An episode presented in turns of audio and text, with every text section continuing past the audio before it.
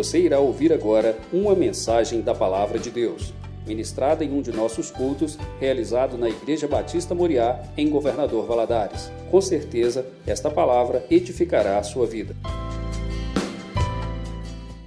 E hoje o nosso estudo está no livro de Neemias. Eu confesso para os irmãos que o livro de Neemias é, é, um dos livros que eu mais gosto na Bíblia. Tem três capítulos apenas, mas eu nunca vi ensinar tanto. Né? Neemias foi um grande líder, uma pessoa levantada por Deus mesmo para nos ensinar sobre estratégias, sobre planejamento, estabelecimento de métodos, jejum, oração, humildade né? e tudo mais. Ele tanto é que até nas faculdades, né, é citado o livro A Vida de Neemias como um grande homem que soube empreender, né, numa época tão, né, tão distante da nossa e, e tudo tão atual. E eu queria convidar você a abrir sua Bíblia no livro de Neemias, no capítulo 1. O nosso texto base está aí no capítulo 1 todo o capítulo 1, que são apenas 11 versículos, sentado aí mesmo como você está, nós vamos ler.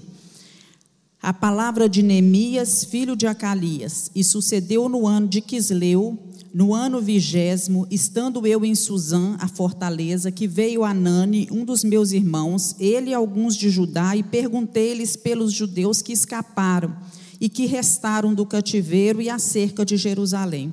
E disseram-me: os restantes que restaram do cativeiro, lá na província, estão em grande miséria e desprezo, e o muro de Jerusalém fendido e as suas portas queimadas a fogo.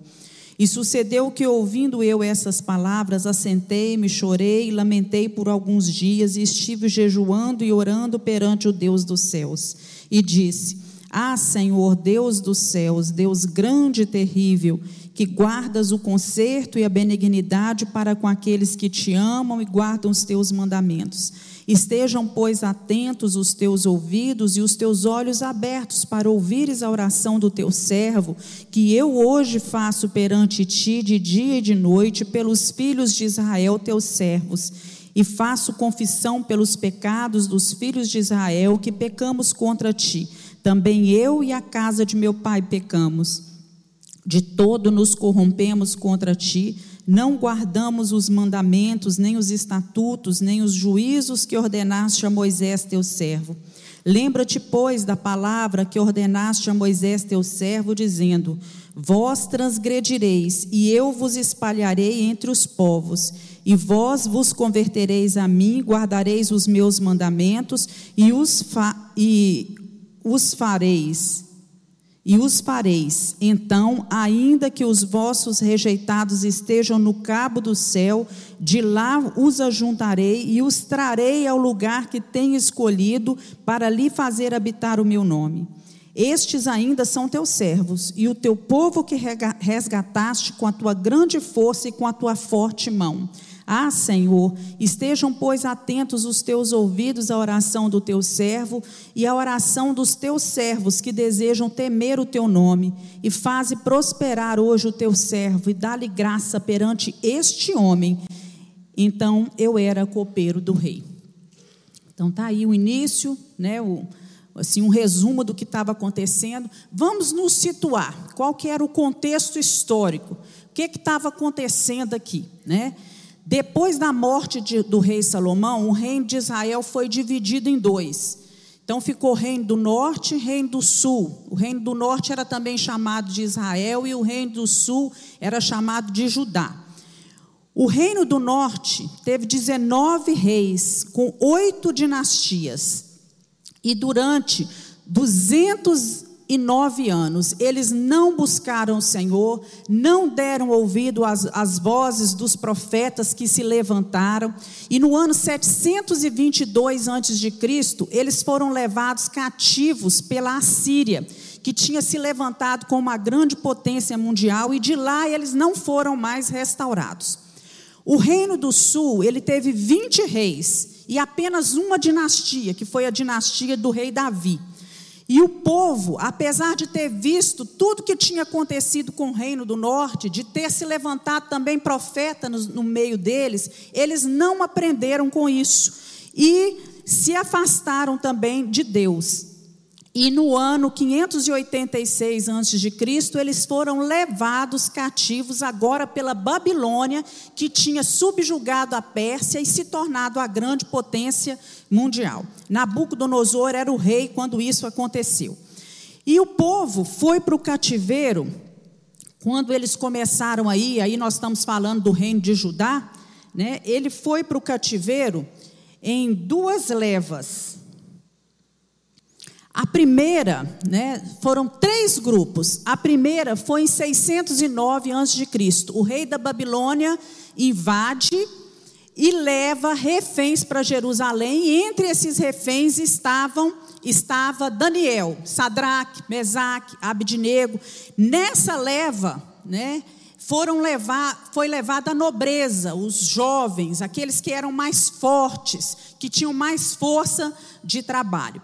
Quando foi no ano 587, ele volta e leva agora a liderança cívica, a liderança militar e religiosa.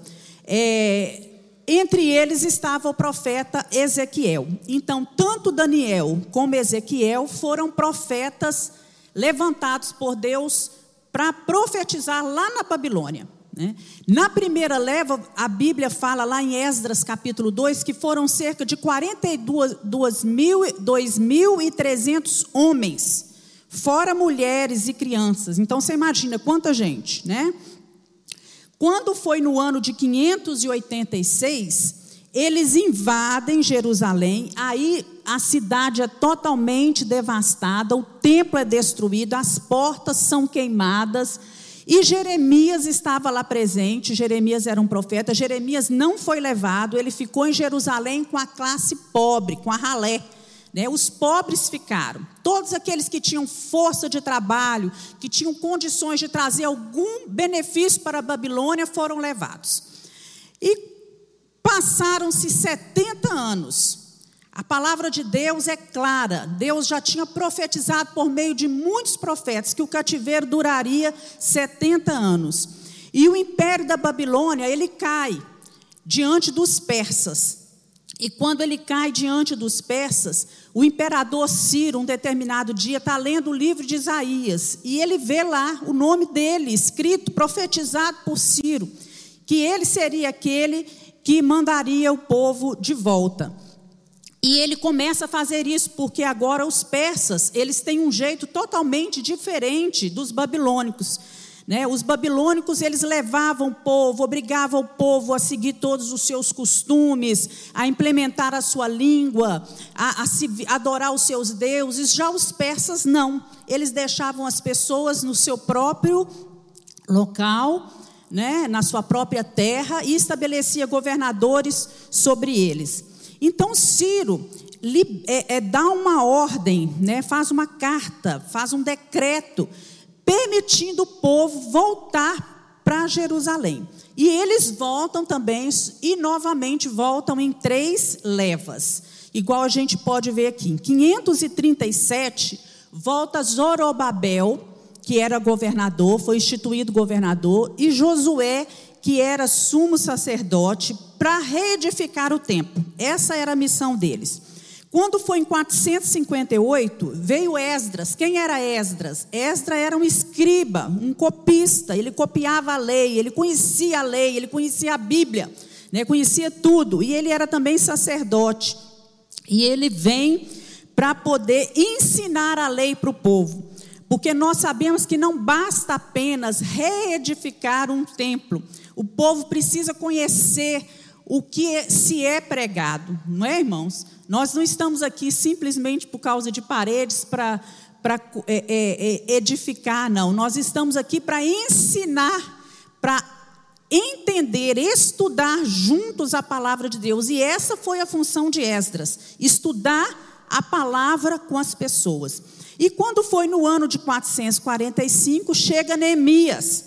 E agora Neemias, que era antes um copeiro do rei da Pérsia, já não era o rei Ciro, era o rei Artaxerxes, ele vem instituído como um governador para reconstruir o muro da cidade, fazer muitas reformas radicais na cidade, porque o templo tinha começado a ser construído, mas a construção cessou.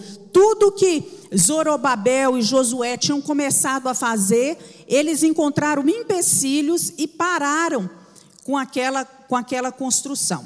Então, todo esse processo que Neemias vai estabelecer, ele aconteceu sobre muita oração, e não só de Neemias, mas de muitos líderes, porque nesse tempo todo, a gente vê Daniel no exílio nunca deixou de orar. Se você for ler o livro de Daniel, você vai ver lá que Daniel, ele reservava horas especiais nos, nos dias para orar. Quantas vezes Daniel orava, irmãos?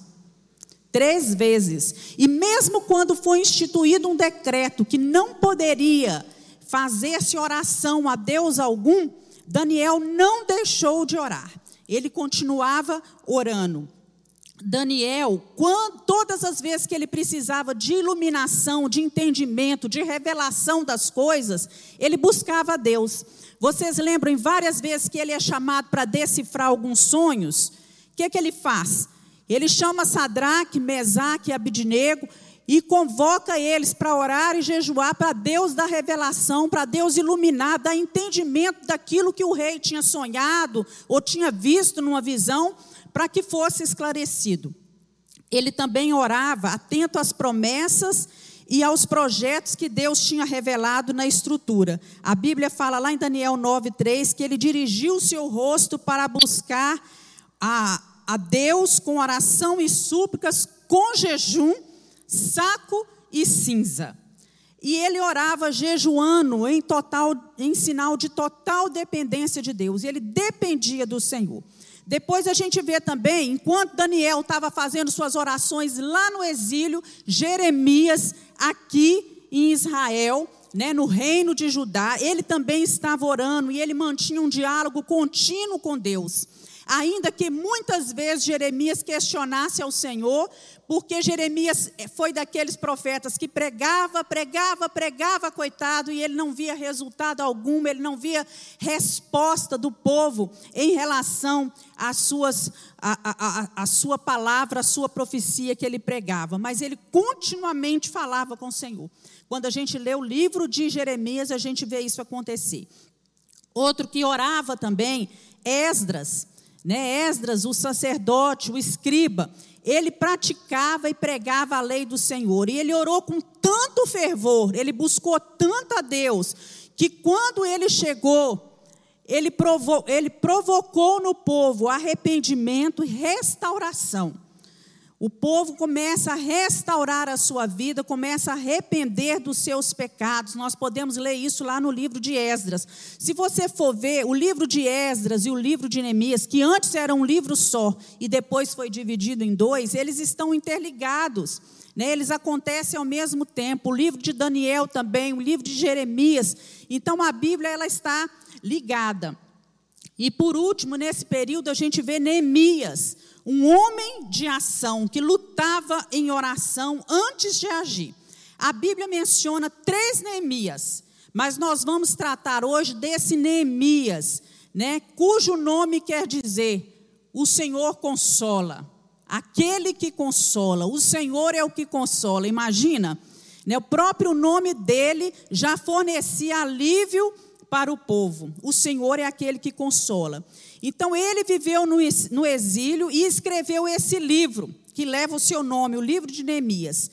A Bíblia diz que nesse tempo ele era copeiro do rei, um homem de extrema confiança do rei da Pérsia. Porque todas as vezes antes do rei comer qualquer comida, ele tinha que provar a alimentação do rei, porque caso aquilo fosse envenenado, o rei não seria envenenado. Essa era a função dele, olha só.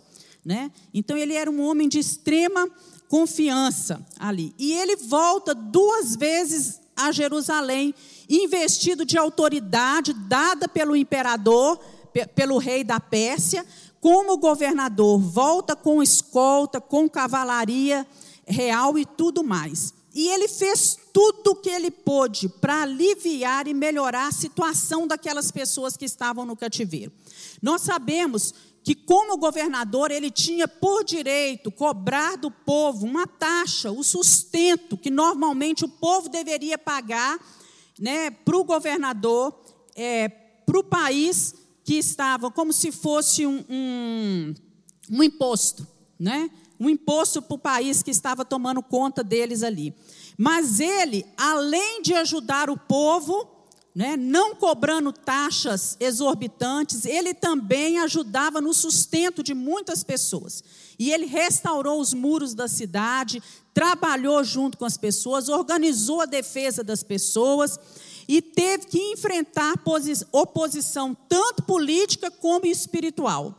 Quando a gente começa a ler o livro, a gente vê isso que o tempo todo há sempre pessoas querendo minar a obra que Neemias estava fazendo. Ele sempre foi um homem muito ocupado, ele tinha suas ocupações, né? mas ele não era tão ocupado a ponto de não ter tempo para Deus. E nós vemos que um dos truques que o inimigo usa hoje em dia ainda é esse: manter-nos tão ocupados a ponto de não encontrarmos tempo para orar, para buscar ao Senhor. Então, quando você observar que você está tão ocupado que você não tem tempo para orar, você traga isso à sua memória. Isso é coisa do inimigo. O inimigo está por trás disso, porque eu não posso, eu não devo ser tão ocupado nesse mundo a tempo de não ter tempo para orar e para buscar o Senhor. E nós imaginamos que se Neemias não fosse um homem de oração, a a vida do povo de Jerusalém, não é? O futuro de Jerusalém teria sido completamente diferente do que ele do que ele do que foi. Porque nós sabemos que a oração, quando nós oramos, a oração ela move o braço de Deus, move as mãos de Deus e coloca Deus em movimento, né? Faz com que Deus intervenha na história, com que Deus haja a nosso favor. Há, há um grande homem que, que tem uma frase muito célebre que diz o seguinte: quando o homem trabalha, o homem trabalha, mas quando o homem ora, Deus trabalha. Quando o homem ora, Deus trabalha. Então Neemias começou o ministério dele orando. E a oração dele, ela apresenta os quatro pontos que, que os elementos da oração, ele começa adorando a Deus, ele faz petições a Deus, ele faz confissão de pecado e ele intercede. Toda oração deveria conter esses, esses quatro pontos, que é reconhecimento da grandeza de Deus, adoração ao Senhor, não é? é intercessão, confissão de pecados e também petições. Então, quem é um intercessor? Nós falamos muito de intercessão aqui na igreja, né? O grupo de intercessão vai estar reunido. Tem um grupo de intercessão na segunda, que é o ministério das Débras, de mulheres que intercedem. O que é interceder? É alguém que se levanta diante do trono de Deus, diante do Senhor, em favor de outra pessoa. E nós precisamos nos levantar como intercessores.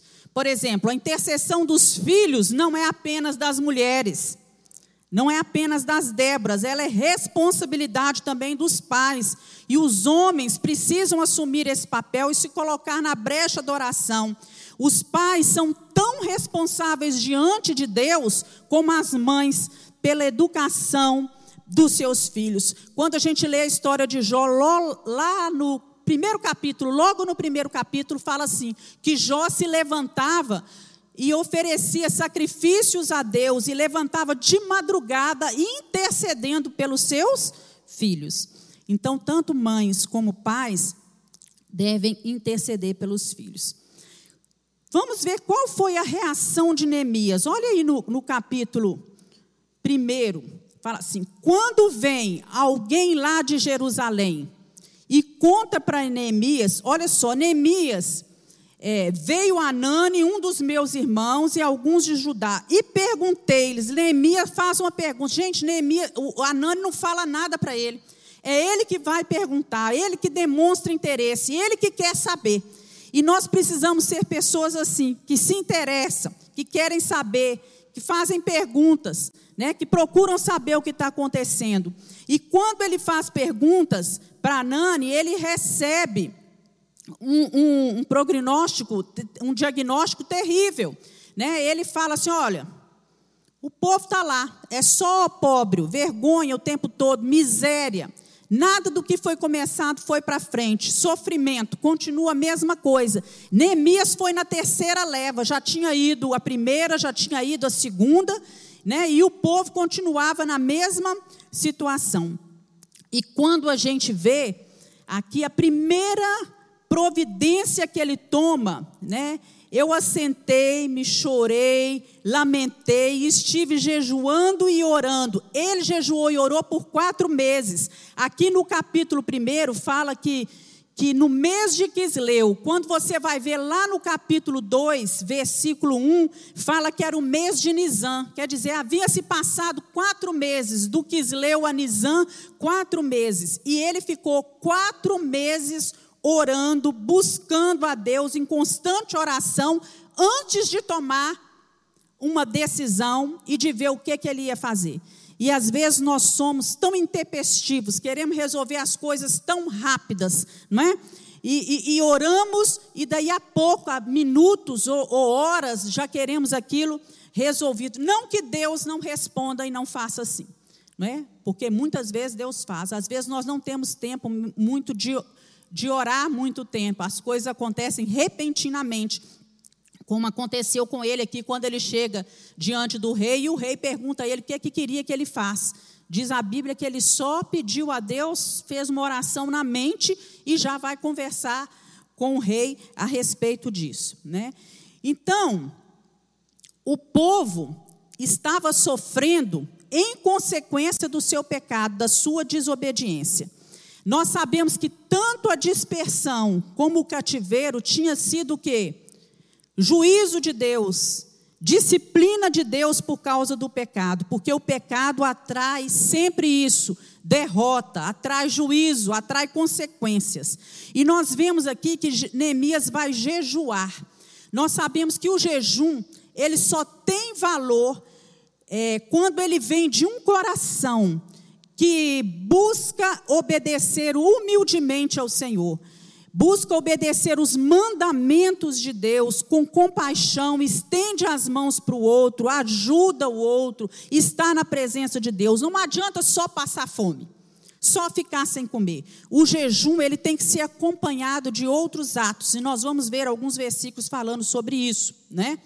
Tanto Neemias como Daniel eles expressavam através do, do jejum humildade diante de Deus. Eles se humilhavam diante do Senhor e admitiram os dois que sem a misericórdia, sem a graça de Deus, não poderia de forma alguma haver perdão nem restauração para o povo.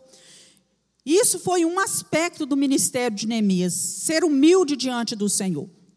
No Oriente Médio era costume, quando a pessoa ia jejuar, ela se vestir com saco de cinzas, é, saco, com panos de saco, e assentar sobre cinzas, assentar num, num canto e ficar lá sentado, demonstrando assim uma humildade máxima de Deus, uma total dependência do Senhor. Uma, uma, era uma confissão de confiança total em Deus. Era assim que as pessoas faziam.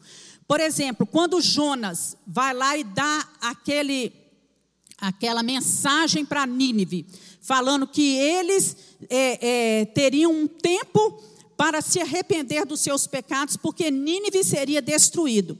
Quando o rei de Nínive ouve aquilo, ele conclama um jejum. E o negócio foi tão sério que ele obrigou até os animais a jejuarem. Eles demonstraram arrependimento, fizeram confissão dos seus pecados, não é? para provar que o arrependimento deles era sincero. E eles usavam essa prática para pedir, para clamar por misericórdia e perdão do Senhor. Vamos abrir lá no livro de Joel, queria abre aí sua Bíblia em Joel, capítulo 1, versículo 13 e 14. Vai falar sobre jejum. Olha Joel falando. E ele fala, na verdade, o povo aqui estava queixando porque Deus não ajudava. Eles perguntavam por que, que Deus não estava ajudando eles. E Deus disse que a adoração e o jejum deles era hipocrisia. É isso que Deus vai falar aqui. Então, Joel capítulo 1, 13 e 14 diz: Singivos e lamentai-vos, sacerdotes, Gemei, ministros do altar. Entrai e passai a noite vestidos de saco, ministros do meu Deus, porque a oferta de alimentos e a libação foram cortadas da casa de Deus, do vosso Deus. Santificai um jejum, convocai uma assembleia solene, congregai os anciãos e todos os moradores dessa terra na casa do Senhor vosso Deus e clamai ao Senhor. Então aqui né, estava é, é, o povo se lamentando, clamando, e Deus falando que eles jejuassem, mas um jejum sem hipocrisia. Um jejum que partisse lá de dentro do coração, não só vestir um pano de saco, né, ou então ficar com a cara abatida, como muitos ficam quando estão jejuando. Ah, estou de jejum, parece que está morrendo. Né?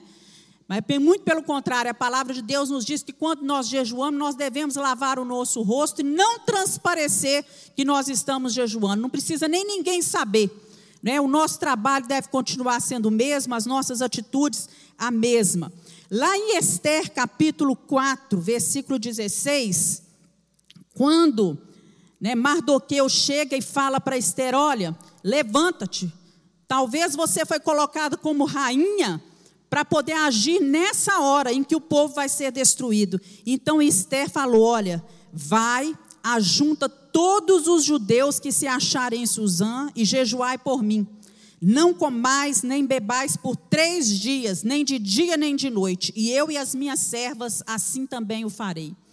Quer dizer, também foi instituído um jejum de três dias né, para que Deus agisse e abençoasse, desse direção à vida de Esther.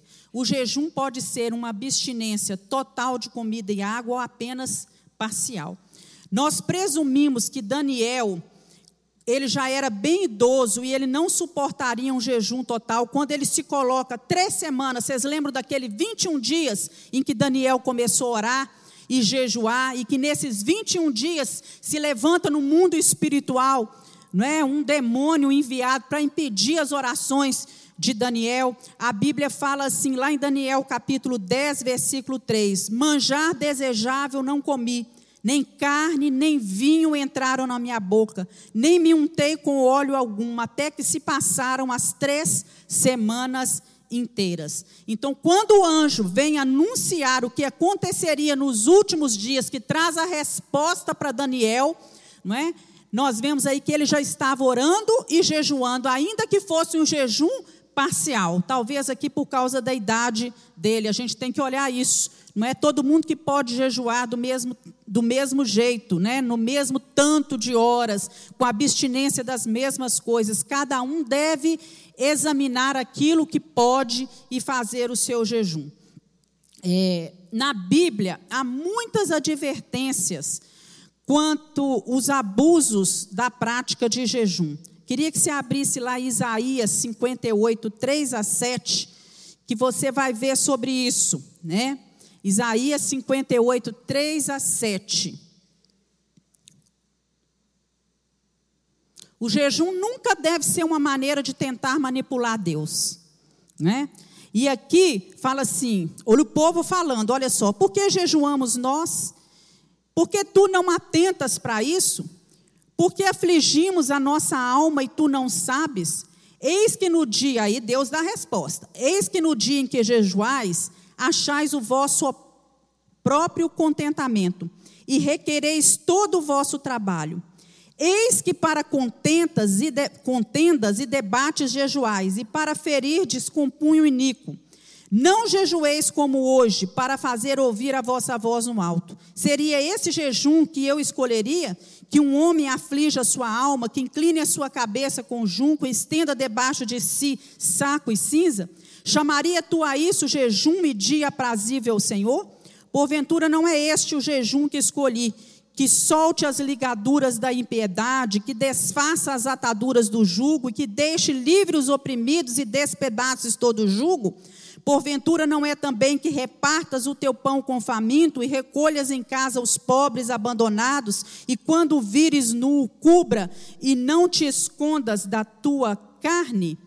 Então, olha só, Deus está falando com eles. Esse jejum que vocês estão fazendo, sentado vestindo roupa de saco, sentado sobre cinza, eu não tenho olhado para ele, eu não tenho atendido, porque o coração de vocês, vocês estão jejuando, estão sem comer, mas lá dentro vocês continuam com a com impiedade. Vocês não olham para aqueles que estão necessitados, vocês não olham para os oprimidos, vocês não têm uma vida transformada, vocês não realizam aquilo que precisa ser realizado. Então, irmãos, nós, para jejuarmos, nós precisamos entender que nós precisamos ter uma atitude correta diante de Deus. O jejum não é somente uma prática de ficar sem comer. O jejum é uma prática de se voltar inteiramente para Deus em humildade, em reconhecimento, em confissão de que nós confiamos em Deus, na misericórdia dele e que nós queremos ser pessoas melhores. Que aquilo que em nós está errado, aquilo que em nós precisa ser transformado, nós nos dispomos a mudar. É assim que deve ser o verdadeiro jejum. E no Novo Testamento, o jejum é uma prática voluntária, mas é aceita.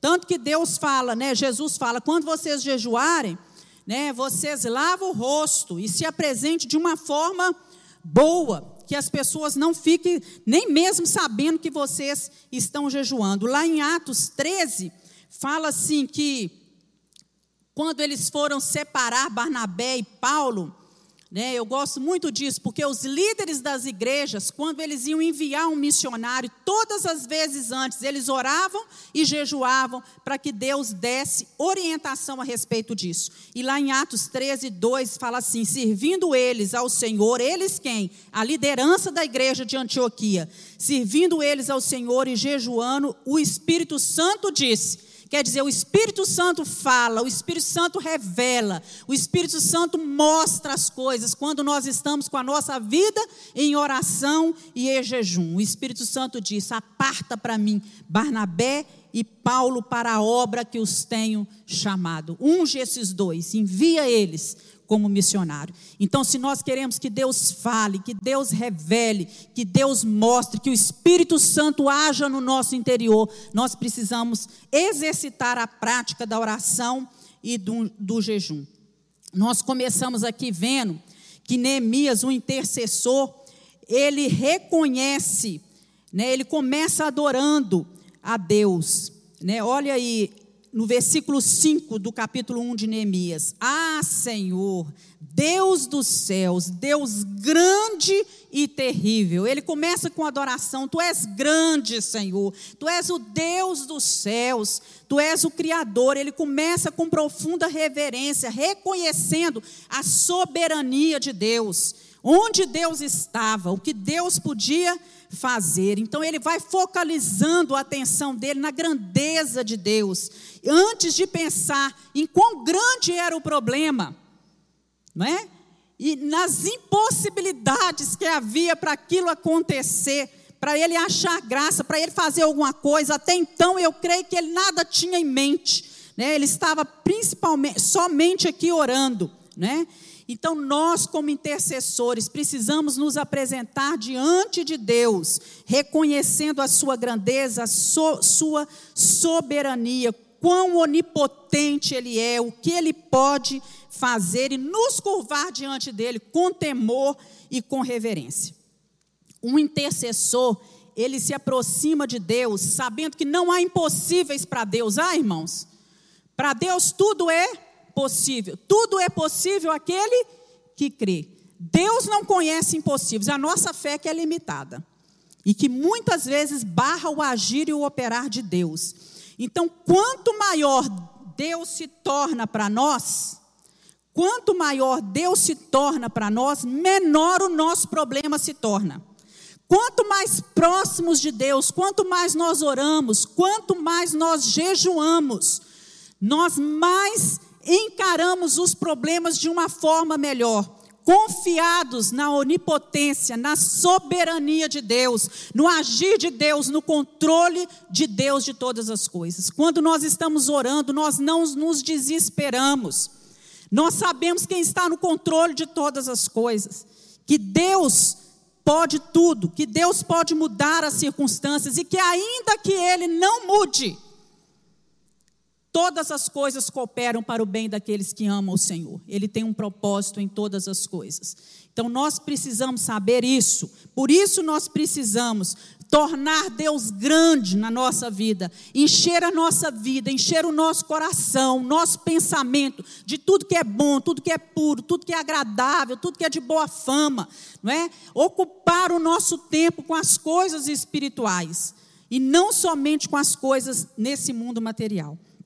Nós encontramos nas atitudes de Neemias outras indicações a respeito da oração que nós vamos tratar agora. Assim como em outras porções da Bíblia também, nós encontramos algumas coisas que são importantes. Primeiro, a oração, ela deve ser uma prática da vida cristã diária. Lá em Efésios capítulo 6 fala assim: orando em todo tempo. Vamos repetir?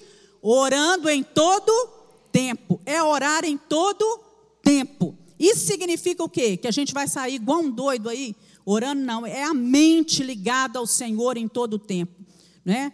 Você está numa fila do banco, mas você está ligado no Senhor, não é? Você está no trabalho, mas você está ligado ao Senhor, sua mente está ligada. Diante de qualquer dificuldade, você a sua mente ora, Busca o Senhor, ainda que não saiam palavras na sua boca, a sua mente está ligada ao Senhor. Então era uma prática cristã diária. Era de Daniel, era de Jeremias, era de Esdras, era de Neemias e deve ser nossa, porque nós somos cristãos, seguidores de Cristo, né? E adoradores do mesmo Deus que esses homens adoravam. Outro ponto muito interessante que eu gosto demais e que foi muito edificante na minha vida é que ele tornou-se responsável diante do conhecimento de uma necessidade. Irmãos, quando você não sabe de uma coisa, tudo bem, até então você não sabe. Mas quando você torna-se consciente, toma conhecimento de uma necessidade, isso nos responsabiliza diante de Deus e diante dos homens em agir e tomar uma atitude. Nós precisamos nos mover. O conhecimento que Neemias teve do povo, do sofrimento do povo, levou Neemias a orar a respeito do assunto. Então, se nós temos conhecimento do sofrimento de um irmão, da dificuldade que um irmão está passando, da doença que um irmão está passando, de um problema que uma determinada igreja está passando, em vez de ficar fofocando, conversando a respeito daquilo, a nossa responsabilidade é o quê? Nos dobrarmos em jejum em oração por aquela pessoa. Né? O conhecimento das carências, das lutas e dos sonhos deve nos colocar de joelhos diante do Senhor, ainda que a gente às vezes nem conheça. Neemias estava lá, ele conhecia aquele problema lá, aquele povo, a maior parte dos que tinham ficado lá, ele nem sabia quem era. Mas era o povo dele. Assim como nós aqui somos o povo de Deus, igreja do Senhor. Então, se a Estelina está passando por um problema, e à medida do momento que eu sei desse problema da Estelina, eu sou responsável diante de Deus, porque ela faz parte do corpo de Deus, ela é membro do corpo de Deus, ela é minha irmã, e eu sou responsável em orar por ela e abençoar a vida dela, em clamar diante de Deus por ela e, se possível, até mesmo jejuar pela vida dela. Ah, se nós, como igreja, fizéssemos isso, há muito esses bancos todos já estariam assim, ó de gente, um clamando, um intercedendo, amando o outro com todo o seu coração, porque é no verdadeiro amor que nós atraímos as pessoas a Cristo. Outro ponto muito interessante é que ele focaliza ele focaliza a sua atenção no caráter de Deus. Ele não se fundamentou para orar nos seus méritos, no seu merecimento, mas na fidelidade de Deus. Ele tinha disposição para orar porque ele conhecia o Deus a quem ele servia. Deus é fiel, Deus é bondoso, Deus é misericordioso, Deus responde orações. Você sabe disso tudo. Deus é bom, irmãos. Deus é fiel. Deus é misericordioso. Deus responde orações. Amém. Nós sabemos disso tudo, então isso nos move. Nós conhecemos o caráter do nosso Deus. Né? Deus é soberano e Deus age pela oração dos seus filhos. Então, um verdadeiro intercessor é, é aquele que, como foi pregado aqui, acho que dois domingos atrás à noite, que é aquele que importuna Deus, como aquela viúva importunou aquele juiz iníquo durante vários dias, até que aquele juiz resolve é, agir em favor das suas, da sua causa. Então, Neemias foi um homem incansável na sua importunação a Deus, vamos dizer assim, né? Ele orava, ele conversava com Deus, orou continuamente com perseverança. Lá em Neemias capítulo 1, versículo 6, olha só. Ele fala com Deus assim: olha que coisa linda. Deus, estejam, pois, atentos os teus ouvidos e os teus olhos abertos para ouvires a oração do teu servo, que eu hoje faço perante ti de dia e de noite.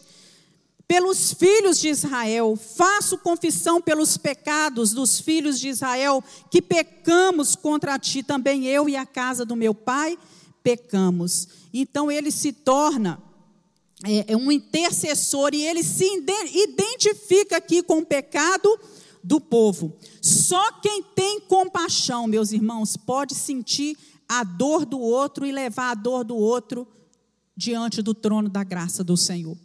Então, Neemias, ele sabia aqui que o povo estava em pecado, que era consequência, que o cativeiro, que aquela miséria, que aquela vergonha era consequência do pecado do povo. Porque o pecado ele produz fracasso, ele produz derrota na nossa vida, ele produz vergonha, né? E nós precisamos é, nos colocar diante de Deus em oração, ainda que, né, a gente veja que o outro está com a sua vida em pecado. Orar para que Deus conserte, para que Deus transforme, né? E, e nós precisamos pedir perdão pelos nossos pecados. Foi isso que ele fez aqui é, eu e a casa de meu pai pecamos, porque quando nós estamos em pecados, a nossa oração faz separação entre nós e Deus. A nossa oração não é ouvida. Ele tinha, ele tinha consciência disso.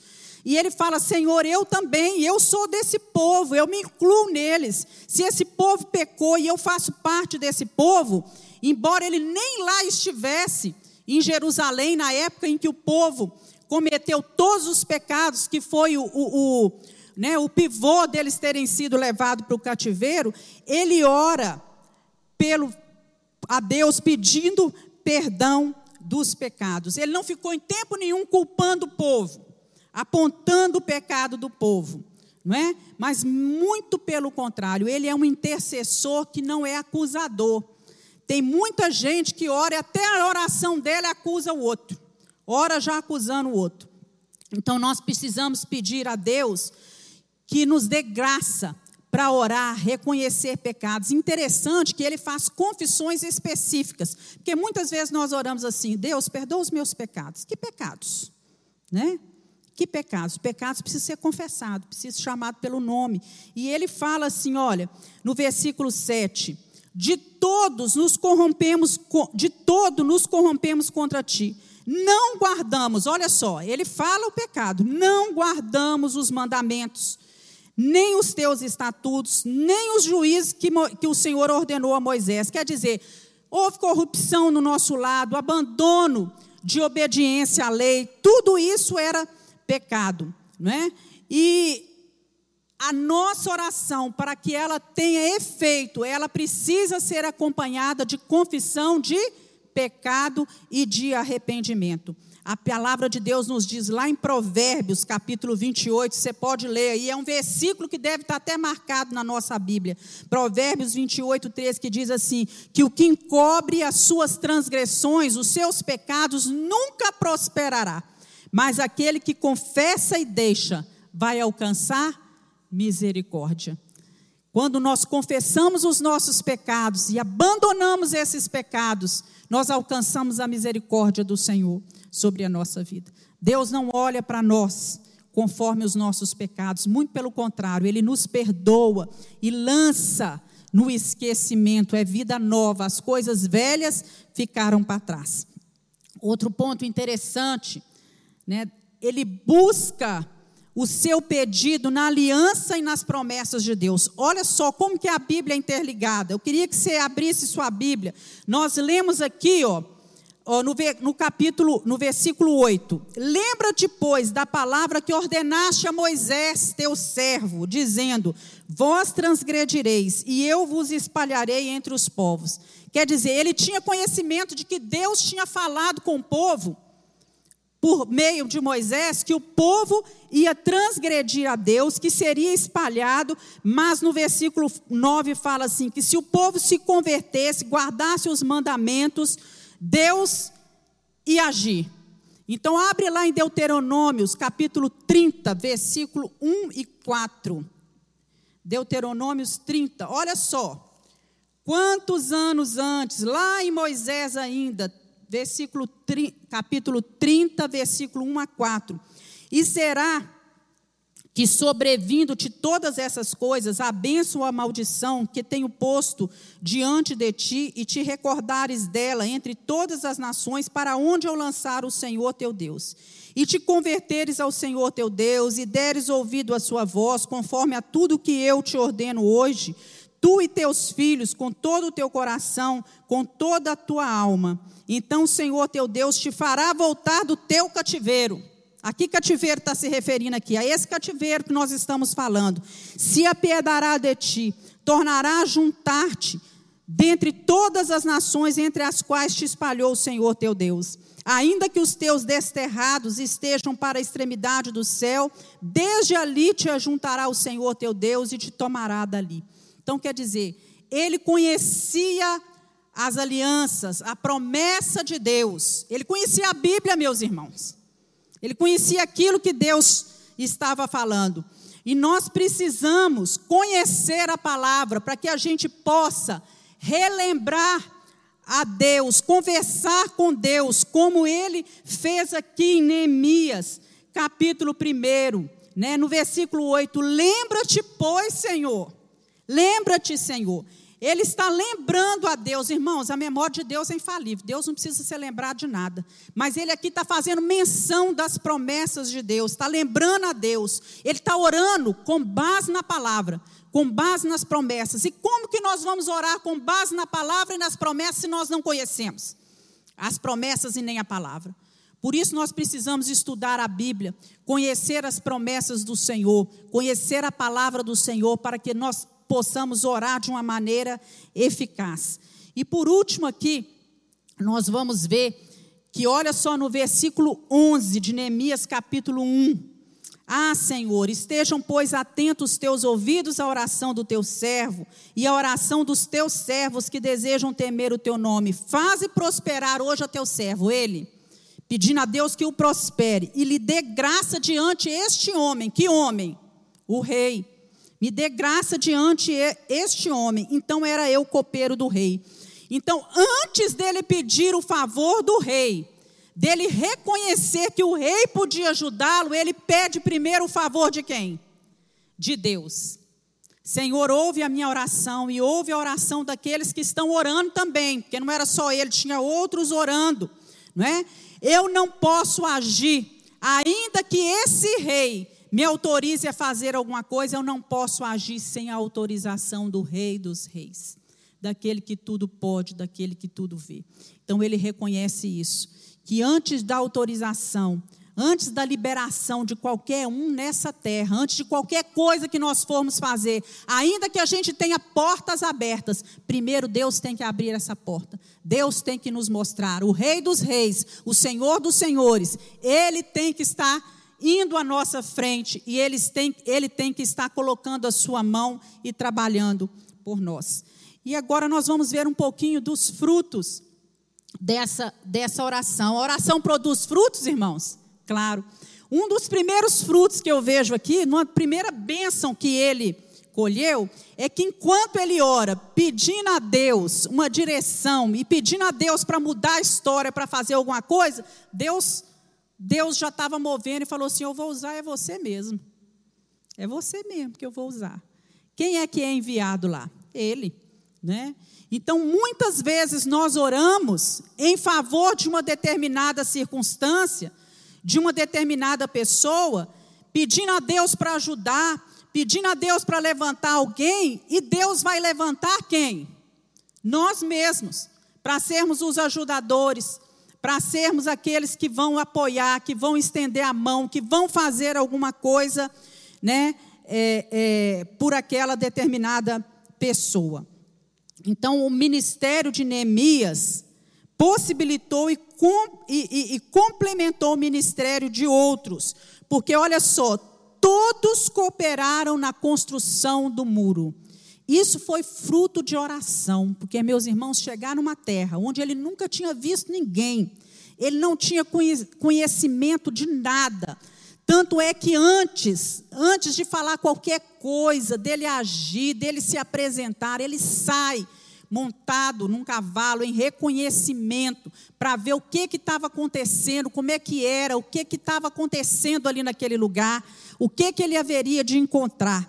Então, o que Deus fez ali é que Deus levantou cada pessoa milagrosamente. Foi uma coisa impressionante.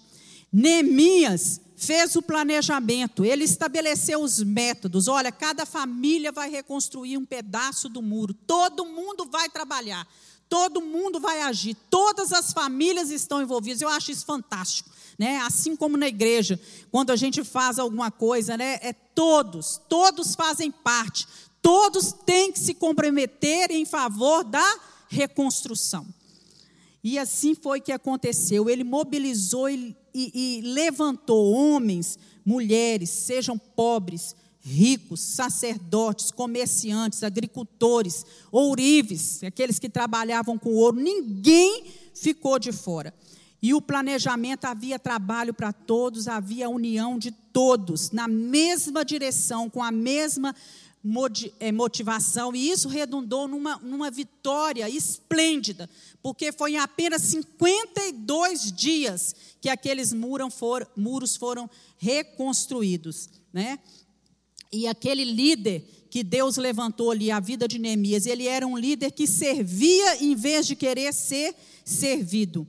Né? Ele, ele rompeu com essa cultura de corrupção que havia no meio do povo, porque às vezes os próprios governadores que eram enviados, eles eram corruptos, eles roubavam do povo, do seu próprio povo.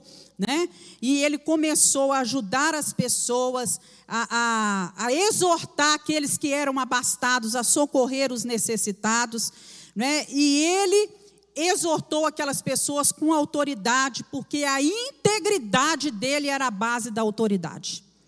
Então, a nossa integridade, o nosso jeito de agir, de fazer as coisas, deve ser a base da nossa autoridade.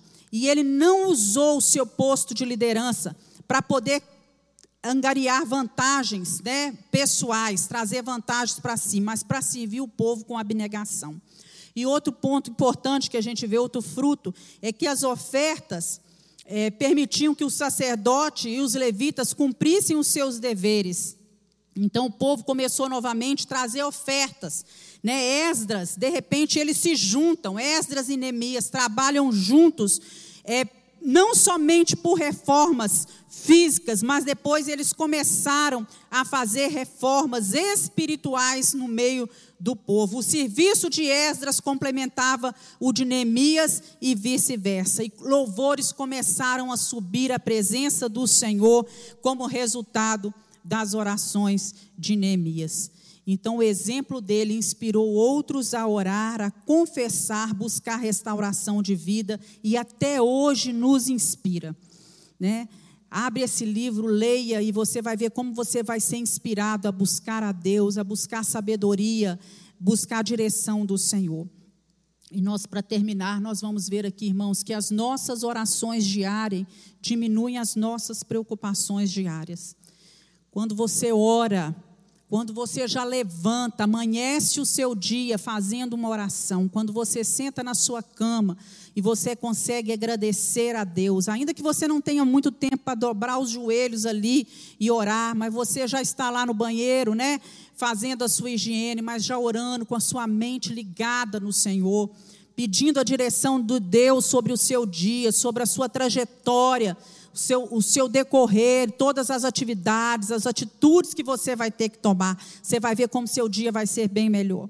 E no decorrer do dia, né? Você vai clamando, vai intercedendo, Deus vai te ajudar, Deus vai te fortalecer, Deus vai minimizar os problemas diante dos seus olhos e te dar força para enfrentar todas as dificuldades. E a nossa oração é para que Deus levante aqui, aqui, homens e mulheres, gente santa que busca a Deus, que ergue mãos santas. Eu gosto muito quando lá no, no, no livro de Crônicas Davi fala assim: o povo que se acha aqui com um coração perfeito trouxe para o Senhor essas ofertas. Um coração perfeito significa um coração voltado para Deus, um coração que ama a Deus, um coração que está sem pecado, coração que busca o Senhor. Então nós precisamos de um reavivamento na família. Você precisa que Deus reavive a sua família? Eu preciso. Precisamos de um reavivamento dentro da nossa igreja?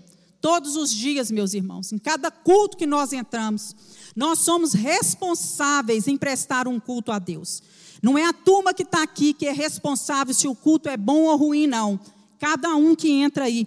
Porque o louvor flui da boca, flui da mente, do interior de cada um.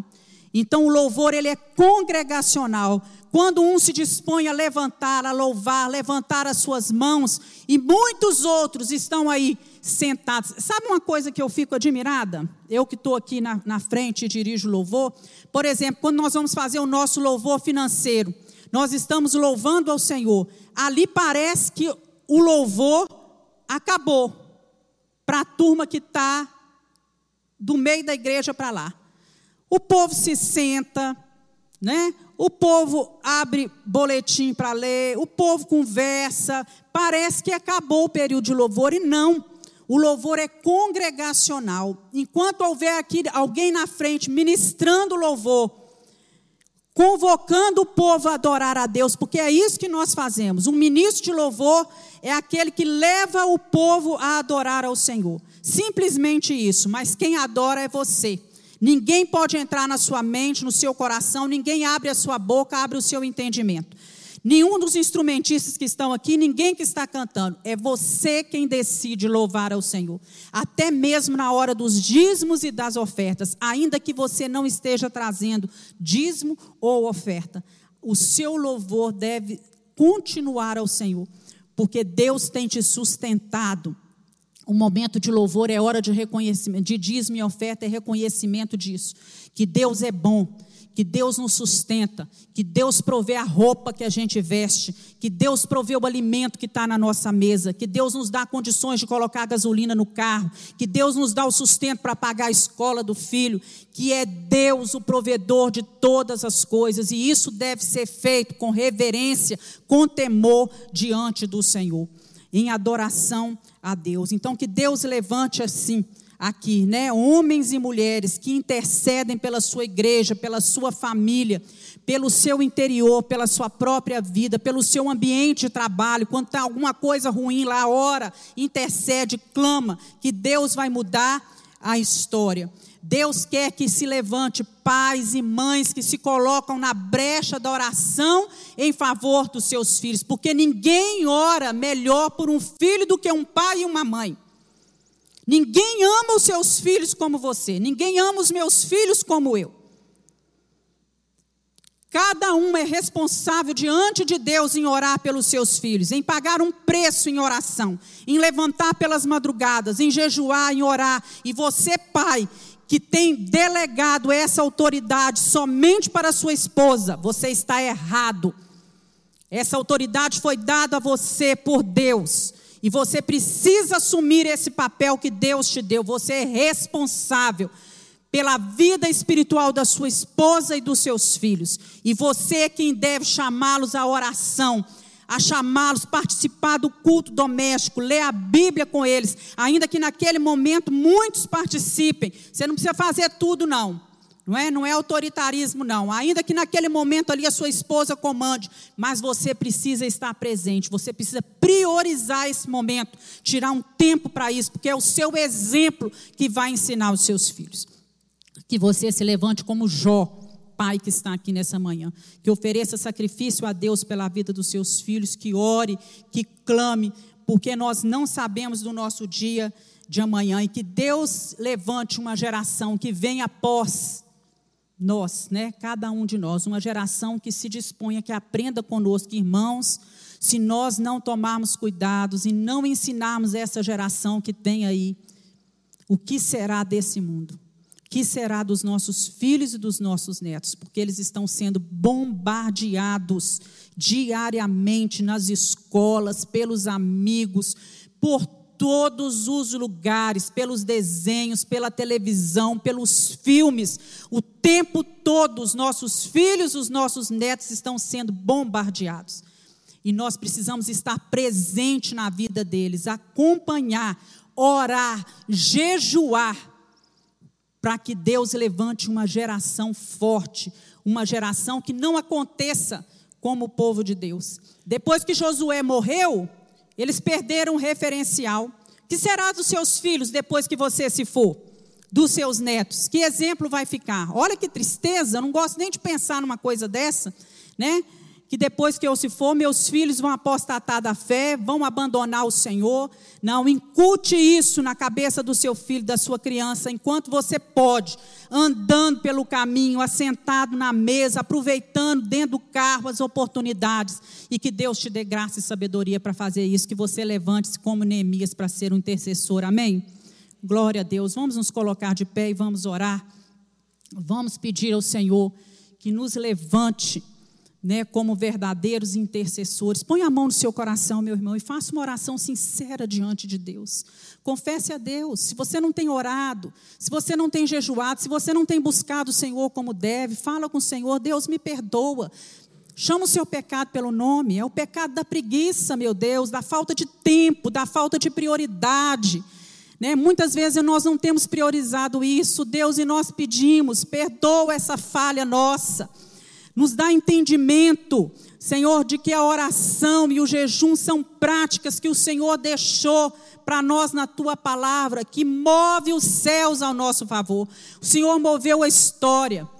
Oh Deus, quando Daniel orava e um demônio se inter... colocou-se no caminho impedindo a oração dele, o Senhor mandou, Deus, o teu anjo para lutar e para guerrear pelas causas dele. Ah, Senhor, se nós não tivermos orando, guerreando no mundo espiritual, isso não nos será possível.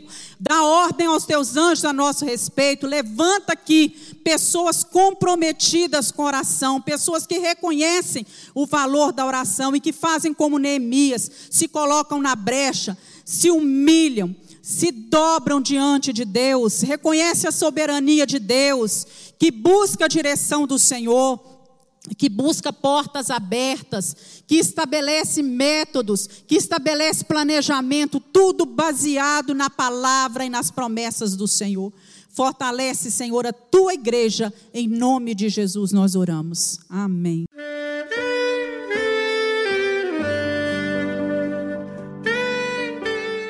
Querido amigo, Deus se interessa por você. Ele conhece as circunstâncias atuais da sua vida. Não hesite em buscá-lo. Em Jeremias 33, versículo 3, ele nos diz: Clama a mim e responder-te-ei, e anunciar-te-ei coisas grandes e ocultas que não sabes. Esperamos que a mensagem ouvida tenha falado ao seu coração e que você e sua família sejam abençoados pelo Senhor Jesus.